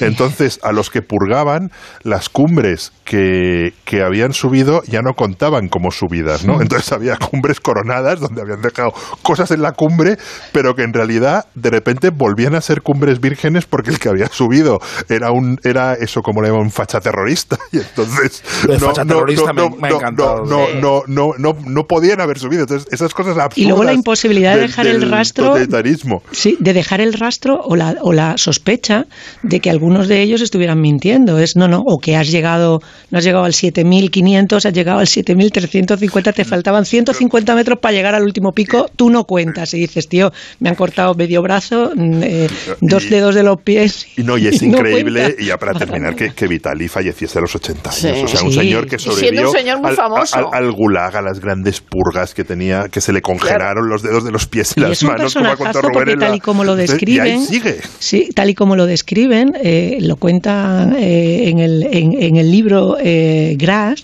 que él, sin ser comunista, porque no pertenece al partido nunca, porque la familia pertenece, tiene ascendentes burgueses que esconden en su época, de mayor gloria para que no se sepa, se lo sacan cuando se lo quieren echar en cara y lo vuelven a ocultar cuando necesitan volver a, ensalzar, a convertir en héroes a los hermanos, ellos que son huérfanos criados por, por un tío, eh, o sea, él sin ser del Partido Comunista, es un soviético convencido. O sea, él tiene esta dualidad en la cual no cree en el comunismo, pero cree en el régimen que le ha dado todo. Y termina sus días como ese señor amargado, eh, todo el rato en, continua competencia con el hermano artista, eh, que, que, tiene la, suerte o la desgracia de, de, morir joven y quedarse de alguna manera embalsamado en el recuerdo, pero él tiene que estar todo el rato eh, demostrando que lo suyo es, digamos, es por derecho y que su contribución al régimen es completamente legítima. Es que, a ver, es que historias como esta lo que demuestran es que eh, Stalin logró un totalitarismo más perfecto que el de Hitler. Eso es. Porque em, en el, bajo el nazismo sabías a qué atenerte. Quiero decir, sabías, sabías que era lo que te, lo, que te iba a llevar al, exterminio y, lo que, y que era que, era considerado enemigo del Estado. Pero es que en el estalinismo no lo sabías. Es decir, en el estalinismo, eh, eh, estos, estos dos desgraciados eh, les, les, elevan a héroes, le, eleva a héroe la propia URSS, la propia, el propio impulso leninista de propaganda, de decir vamos a, a, coronar las cumbres que hemos puesto con el nombre de Lenin y de Stalin para mayor gloria, para demostrar como un hito propagandístico, para demostrar la gloria del Estado soviético, se, se comportan como héroes soviéticos mm, tremendamente dóciles y eso la recompensa a eso es acabar en el gulag. Quiero decir, la, recompensa a eso es eh, en, un momento, en un momento dado, sin que nadie lo sepa, ellos están celebrando tan tan pancho su vida cómoda, su vida cómoda de héroes de la URSS y un día llaman a su puerta y les llevan y les y, le, y, ya, ya no son héroes, son enemigos. ¿Por qué? Porque sí, porque porque porque porque, de repente cambiaba, no sabías a qué tenerte, era el totalitarismo perfecto. Nadie estaba a salvo, ¿no? Y eso es verdad que esta cuenta lo cuenta Ni Iberia, estaba a salvo. nadie, nadie. Pero, pero, pero, ni la familia de Stalin. Stalin sacrificaba miembros de su propia familia para demostrar que no estaba. Dicho lo cual, solo una cosa, porque a mí el mundo del alpinismo es un mundo que, me resulta ajeno y un poco y un poco antipático, con lo cual es la primera vez que yo he tenido una, sensación leyendo el libro de es el primer libro sobre estalinismo en el cual estoy a favor de Stalin. hay una frase buenísima, hay una frase, buenísima en el libro atribuida a Sergei Mikhalkov que dice un hombre sensato no sube la montaña, un hombre sensato rodea la montaña. Estoy totalmente de acuerdo.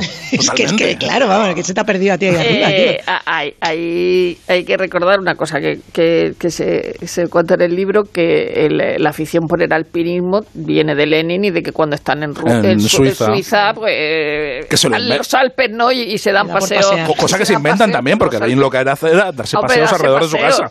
No, no, no, subía al Mont Pero que aquí te, te, purgan no solo, no solo a los alpinistas, sino a los promotores de, la, de, la, de las expediciones. Eh, purgan eh, al que empieza las purgas. Claro, claro. Entonces, eh, el primero en el 33, el, que, el secretario de Planificación de Economía, que, es cuando suben al, al, al pico Stalin, eh, que meten una nota en una eh, lata de arenques, que es lo último que se habían desayunado, porque además es que suben cuando la gran hambruna, es decir, es que les costaba trabajo no solo que no llevaran eh, un, un, equipo mínimamente decente eh, comparado con, con, otro año o con otro sitio, sino que no tenían ni, ni, ni para comer. Y luego, evidentemente, ese tío expurgado que además le dice a Stalin, hemos colocado dos estaciones meteorológicas, que era absolutamente mentira. Y luego está Kirilenko, que es el segundo, que, que, que, era comisario del pueblo de justicia, que Solzhenitsyn dice de Kirilenko que había condenado a muerte o mandado a Siberia 15 millones de, de personas, ¿no?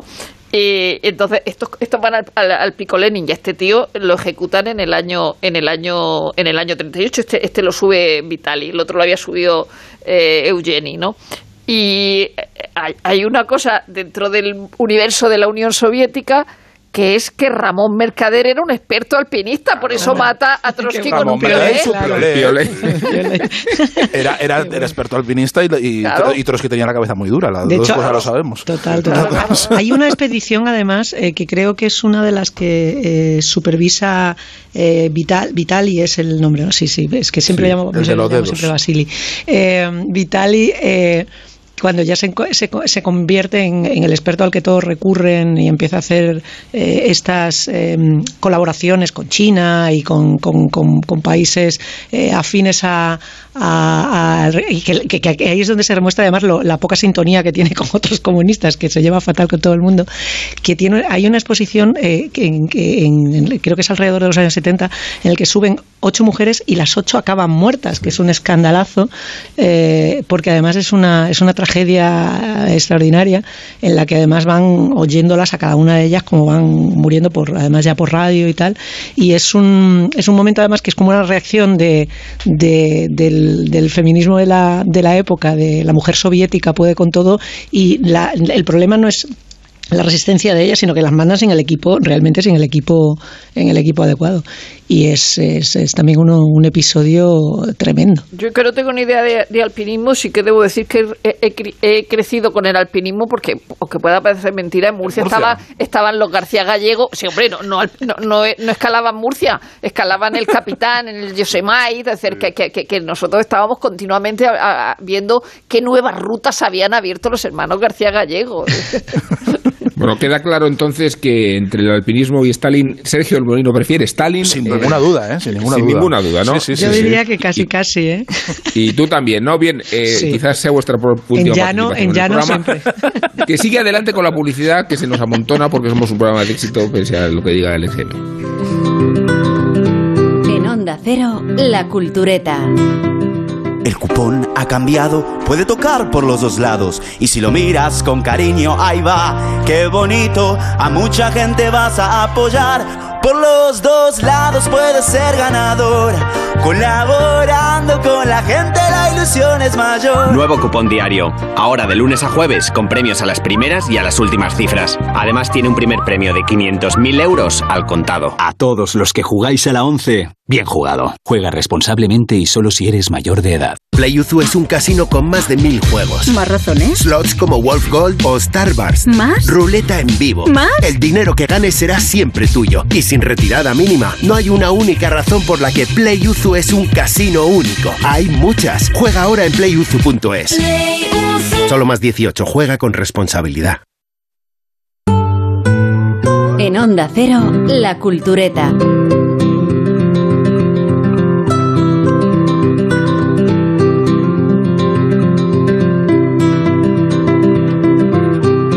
nuestra audiencia echa muchísimo de menos esta careta, así que vamos a exponerla en toda su plenitud. Pantalla. Pantalla. Pantalla.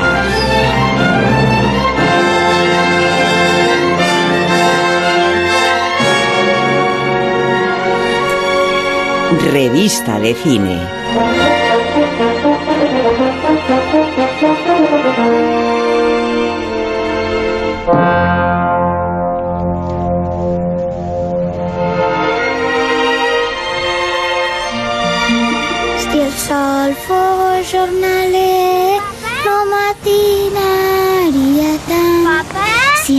El marquès hagués de batre, ja ens hauríem mort de fam. Jo no canto per la veu, ni a... Bueno, Oso de Oro en Berlín y película taquillera en España. Como siempre funcionan a la vez el aura del prestigio de un festival y la faceta comercial menos aún en una película de modesto presupuesto y rodada en catalán, pero el caso es que la obra de la que hablamos, Alcarrás, ha conseguido una unanimidad que a ver si transgreden los culturetas.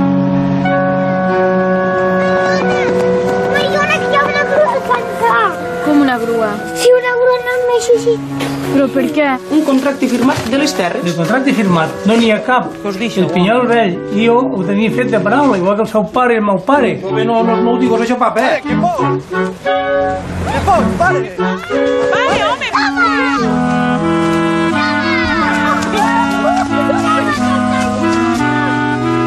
y antes de que se manifiesten los culturetas, escuchemos a su directora, que estuvo en más de uno hace un par de días y que hacía estas reflexiones sobre su éxito y sobre el éxito que está teniendo Alcaraz.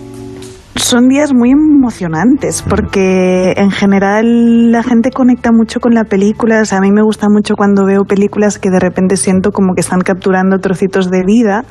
Pero claro, para llegar ahí, cuando has escrito un guion y quieres contar una historia narrativa con un inicio, un final, eh, ¿no?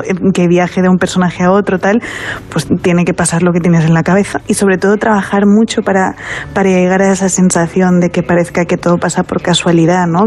Estuvimos más de un año buscando gente que se pareciera mucho a los personajes que están escritos. Y yo esperaba realmente poder encontrar pues un padre, un hijo, o no sé, una nieta y un abuelo, pero no, no pasó, o sea, cada, cada uno de su padre y de su madre. Finalmente a, nuestro Kimet, ¿no? Lo encontramos en una manifestación. Tuvimos como cuatro meses en el que yo alquilé una casa en Lleida y ellos venían todas las tardes, los fines de semana, ¿no? Y ahí nos encontrábamos para ir creando las relaciones. Improvisábamos momentos y cosas que hubieran podido pasar antes de, lo que retrata la peli. Sí que es verdad que en esta peli hay un poco de mezcla de, improvisación y de cosas que realmente sí que estaban en el guion y tenían que ser así, ¿no? Ahora os manifestaréis, pero os voy a decir que, yo discrepo un poco de la euforia general. Eh, me parece que esta es una película clásica de festival y eso quiere decir que es una película no comercial en sus intenciones, por mucho que lo esté siendo, que tiene ese criterio del presupuesto modesto, que no tiene banda sonora, parece que para ganar en un festival eh, hay que renunciar a ella, y que me convence muy poco no el recurso de los no profesionales, sino que no me parece un argumento de atracción. Eh, lo que queremos todos es ver buenos intérpretes y a mí el protagonista aquí en cuestión me recuerda demasiado a Sergi López. A mí me parece mejor que Sergi López.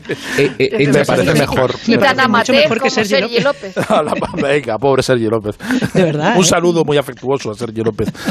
bueno, y hechas estas aclaraciones, bueno, decía que yo discrepo de la euforia general, pero entiendo que vosotros sí participáis de ella. Pero que, discrepas totalmente, ¿no te ha gustado nada? No, eh, es, una película. Mira, hay un concepto que definen los franceses que es tragédie, esta idea de que las cámaras se meten de repente en unos hechos de una cotidianos, entran como en la misma naturalidad que se van y te cuentan con este sentido costumbrista y naturalista eh, una serie de circunstancias y de avatares, y la película está bien contada. Eh, yo no he entrado demasiado en la, trama y tampoco me convence demasiado esta sacralización del campo, la llegada del capitalismo, ah. los ancestros de la guerra civil. Eh, quiero decir que tiene muchas razones de coyuntura y que tiene en cambio un perfil estético que es, que es más atractivo pero que la he disfrutado menos de esa plenitud que he leído en algunas crónicas. Yo estoy de acuerdo con Rubén en la, en la en esa digamos esa observación del, del, de la Arcadia y del, del, de la limpieza a ratos del campo, que es verdad que hay que simplemente en detalles eh, pequeños eh, está, que son, o sea, no es una película sucia, es una película estilizada, eh, y, pero precisamente por eso a mí sí me, sí me ha gustado mucho, me parece una filigrana, me parece un portento el, arrojo, la, la, propuesta de, de manejar y estoy de acuerdo, yo prefiero actores profesionales, pero para mí el, el, triunfo de esta peli es que incluso trasgrediendo el, ese hecho, el, utilizar gente que no, no está entrenada, conseguir el resultado que, que, al final obtiene. Creo que además es un, un, portento en el uso del fuera de campo, aprovechando mm. las, las, situaciones en las cuales los actores no te dan lo que te tienen que dar por su propia eh, inexperiencia.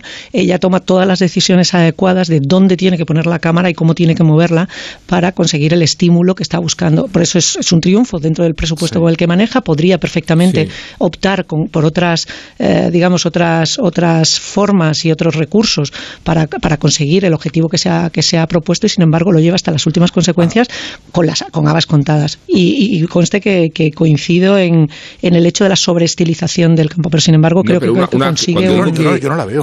creo que es un triunfo, ¿eh?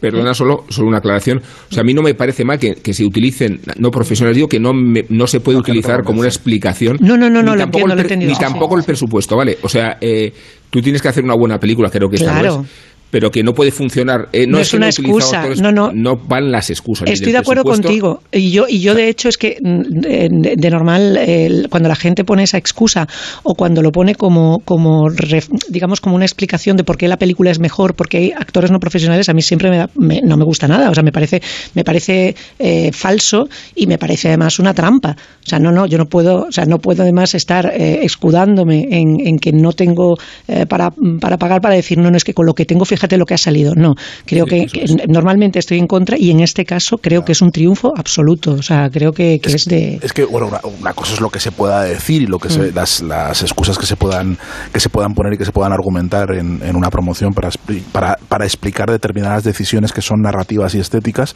Eh, y otra cosa es lo, lo, en fin, lo, lo, que pueda haber de fondo, ¿no? Y yo creo que aquí eh, estamos ante una generación de, de directores indies jóvenes que, que están refutando la interpretación profesional, que está Pilar Palomero con las niñas, está, eh, estaba Oliver Lasse. No creo que sea el mismo éxito. ¿eh? Eh, no, no, no, no, no, no, no, no estoy diciendo que sea lo mismo. Creo que hay una tendencia ya verdaderamente consolidada de, de recurrir a esta a, intérpretes no profesionales o sea, y de y de buscar una nueva forma una forma de, de, dirigirlos y de y de y de considerar la, la caracterización y la y incluso el, el, propio arte de interpretar no que, que, que, cómo haya surgido eso si es por una necesidad económica o por pero yo creo que yo creo que hay una, una decisión estética detrás. Yo creo que sí que hay una eh, de fondo está surgiendo una,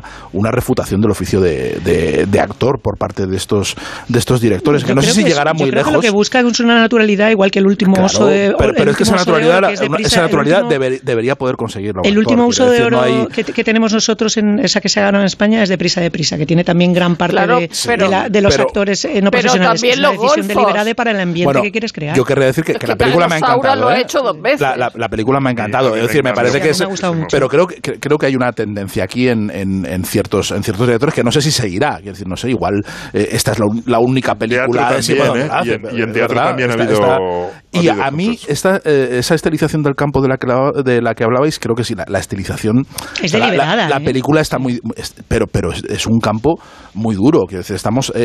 hay una. hay un mm, Sí, pero no, muy, muy, muy duro, pero muy, muy genuino. Yo no veo ahí ningún sufrimiento. A ver, evidentemente no son las urdes, evidentemente. Estamos hablando de, de otra historia. Sí, que sufren que mucho apego por la mierda que es una cosa, a ver, hay, una, hay un, a mí me gusta mucho una, eh, cuando se dice es una película en catalán, sí, pero en, en, el catalán que se habla en la frontera de Mérida con, con, con, Aragón, que dice, la, además hay una diferencia entre los viejos, entre los viejos y los jóvenes que han, los jóvenes que han sido ya eh, escolarizados en catalán y hablan un catalán mucho más normativo, y los viejos que hablan un catalán que sí que necesita subtítulos hasta en Barcelona. Quiero decir, es un, es un, es un catalán eh, occidental, un yeidata, eh, que, que, que, termina, la, la, la, abuela dice Barcelone, Barcelone, termina en E, o sea, hacen unas cosas, eh, y es un, es un catalán que es mm, el equivalente a que se hubiera hecho esa misma película a nivel, en, en, a nivel nacional en España, con, hablando en murciano profundo. Es, decir, es, un, es, es, un, es un catalán considerado muy paleto que ha sido despreciado muchísimo en Cataluña y, y, a mí me, me, parece también que tiene una algo como de, de, justicia poética precioso que, que hayas que, que esté siendo ahora mismo. cuando esa película triunfa en Berlín, digamos que... No, eso da igual, pero yo estoy hablando de lo que he visto ahora. a mí lo, de Berlín me da igual, como triunfe o triunfe. Yo estoy hablando de lo que he visto. Igual. Pero Berlín me da igual. Hemos, hemos hablado esta mañana de, la, de las telenovelas, y las telenovelas lo que tienen es una universalidad en los temas, por eso triunfan en cualquier sitio. Y, y, y el caso de Alcarrás, eh, eh, es verdad que podría eh, haber estado desarrollada en Murcia y la película sería la misma. Eh, claro, no, pero lo digo por los melocotoneros. Decir, no, los melocotoneros y, sobre todo el, glorificar una forma de hablar que no se había hecho también, eh, una, una, forma de hablar que ha sido muy despreciada y que, y que se convierte en la lengua artística de la, de la ya, pero lo, que te, lo que te quiero decir es que esta película no es catalana, que, no es una película catalana que destrata no, no, es universal, catalana en absoluto, es decir, que esa señora es mi abuela. Totalmente, Esos melocotoneros están en, en en Cieza, o en Librilla, la higuera está en todos sitios. Y luego hay una cosa curiosa, volviendo a las telenovelas, que el planteamiento inicial de eh, te han dado una tierra pero no tienes papeles es la de Café con aroma de mujer en la última versión. Es decir, las dos protagonistas principales han recibido un terreno de parte del señor mayor y no, pero no, y además lo han pagado pero no tienen papeles. Es decir, y en este caso esto se, se repite aquí. A mí eh, me ha gustado la película, Mm, probablemente me ha gustado más que verano del 93, hmm. pero no me entusiasma en absoluto. A, mí sí me ha entusiasmado y os habéis reído mucho de mí por lo que es western o no western. Yo creo que esto es clarísimamente un western. o sea, e, evidentemente es, una película sobre, sobre la tierra y la relación con la tierra. uno, el gran tema de los dos, dos de los grandes temas de los western son la familia eh, rota, que está en esta película, y luego el western es agricultores frente a ganaderos, y aquí son agricultores frente a los que ponen las placas solares, ¿no? Es el hombre que mató a Liberty Balance, ¿no? Sí, sí, sí, sí, tiene, tiene esa, esa, esa, mm, para mí, a mí me ha emocionado mucho la, la película, que yo creo que sí es un, Bueno, hay uno que va con sombrero, el malo va con sombrero, ¿eh? El malo va, con, sombrero, es, es eh, con un sombrero de vaquero, y, y, creo que es clarísimamente un, eh, bueno, es un poco el relato del, del, del final de un, de un, de un mundo, eh, y a la vez es un naturalismo muy conseguido, que es muy difícil de conseguir. Hablabas de, de, cine francés, pues es un poco, eh, tiene eso de, de, de, Gueridian, de Romer. O sea, es, eh, claro, es decir, la, la escena inicial cuando... Zola, ¿eh? o sea que sí, sí, una novela de Zola. Sí, la sí. escena inicial cuando están jugando en el coche a mí me parece una de las escenas más maravillosas que he visto en mucho tiempo. Y, y luego cuando la, la madre está cantando yo, yo no soy esa de Maritrini sí. mientras, eh, mientras le hace el masaje mientras al padre. le hace el masaje al padre es me parece extraordinaria. Sí. El, el, y, la, y, la, escena de la comida, que es eh, coordinar eso, es un, un, carjal, porque está todo el mundo hablando a la vez, conseguir la continuidad, sí. las reacciones de cada uno de ellos, cómo va robando cada uno de los gestos de ellos, está, o sea, es un portento de edición esa, esa secuencia. Es, no, es y de hecho creo que la virtud de la película es que, que, parezca un documental no siéndolo en absoluto. Sí, sí, sí, y con estas declaraciones damos paso eh, al cierre del programa. Que si hemos hablado de fantasmas, pues ¿por qué no hacerlo con un grupo sueco que se llama Ghost y de que nos va a hablar J.F. León?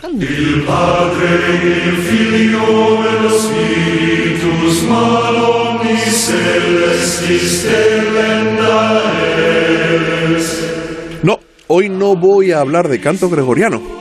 Se trata en realidad de una banda cañera de hecho, no son pocos los que ven en ellos la salvación del rock en este siglo XXI.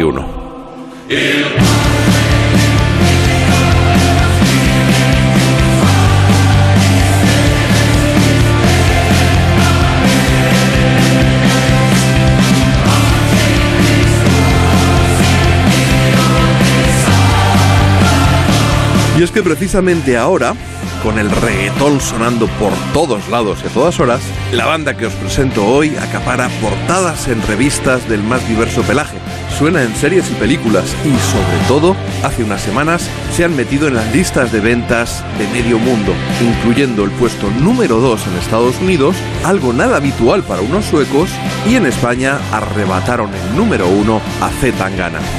Algunos ya lo habrán adivinado, me refiero a Ghost, que este fin de semana actúan para decenas de miles de personas en Madrid y Barcelona, pero en realidad lo suyo, más que conciertos, son rituales teatrales que siguen con auténtica devoción en medio planeta y de hecho os recomiendo que busquéis sus vídeos en YouTube.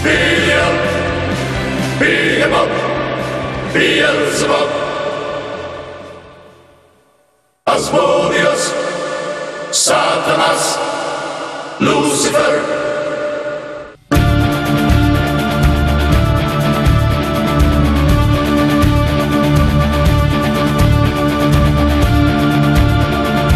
Una aclaración, no son satánicos, como tampoco lo es Richard Donner por haber dirigido la profecía. Cierto es que su imaginería podría hacerlo pensar, por las portadas de sus discos, y que cada uno de ellos viene precedido de una fumata blanca que da la bienvenida a un nuevo antipapa que repasa en las letras de las canciones momentos oscuros de la humanidad, desde la peste de la Edad Media al terraplanismo, pasando por el asesinato de Hipatia de Alejandría o el ascenso de imperios autoritarios, ya sea el romano o el Tercer Reich, así como políticos, entre ellos Mike Pence, todo regado con una buena dosis de humor negro, con el que además critican duramente ciertos aspectos de la sociedad actual. Su directo, más que un concierto, podría parecer casi un musical por los impresionantes decorados del escenario, también por la cuidada indumentaria de los músicos, siempre enmascarados. De hecho, la identidad del antipapa emeritus fue un misterio hasta que en 2017, después de haber editado tres discos, Tobias Forge se vio obligado a dar la cara, nunca mejor dicho, por la demanda presentada por su socio fundador de Ghost. Desde el punto de vista musical, Ghost beben de conocidas fuentes del hard rock de los 70 y 80, desde Alice Cooper hasta Metallica, pasando por apuestas más progresivas como Rush e incluso tótems del pop como los también suecos ABBA. Y no falta quien les ha definido como un cruce entre estos y Black Sabbath. Eso ha implicado que las crecientes melodías de los últimos dos discos les hayan granjeado las críticas de parte de sus fans de base, que han llegado a llamarles vendidos, pero a cambio están llegando a millones en todo el mundo. Ley de vida, limar aristas para acceder a una audiencia mucho más amplia.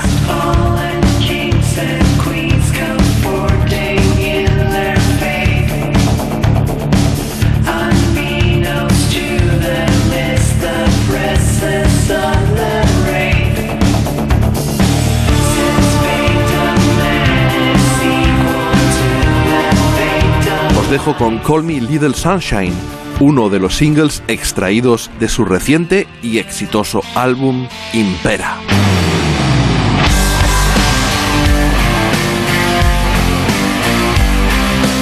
Bueno, Sergio, Rosa, Guillermo, Isabel, gracias por acompañarnos hasta aquí. Ahora os puedes enganchar al partido de los Celtics. Y muchas gracias también a Nacho García, que ha estado al frente de la cuestión técnica y dramatúrgica, eh, y a Irene Ramírez, que ha sido nuestra productora de excepción, en el mejor sentido de la palabra. Hasta la semana que viene. Buenas noches. Adiós, adiós. adiós. En Onda Cero, La Cultureta.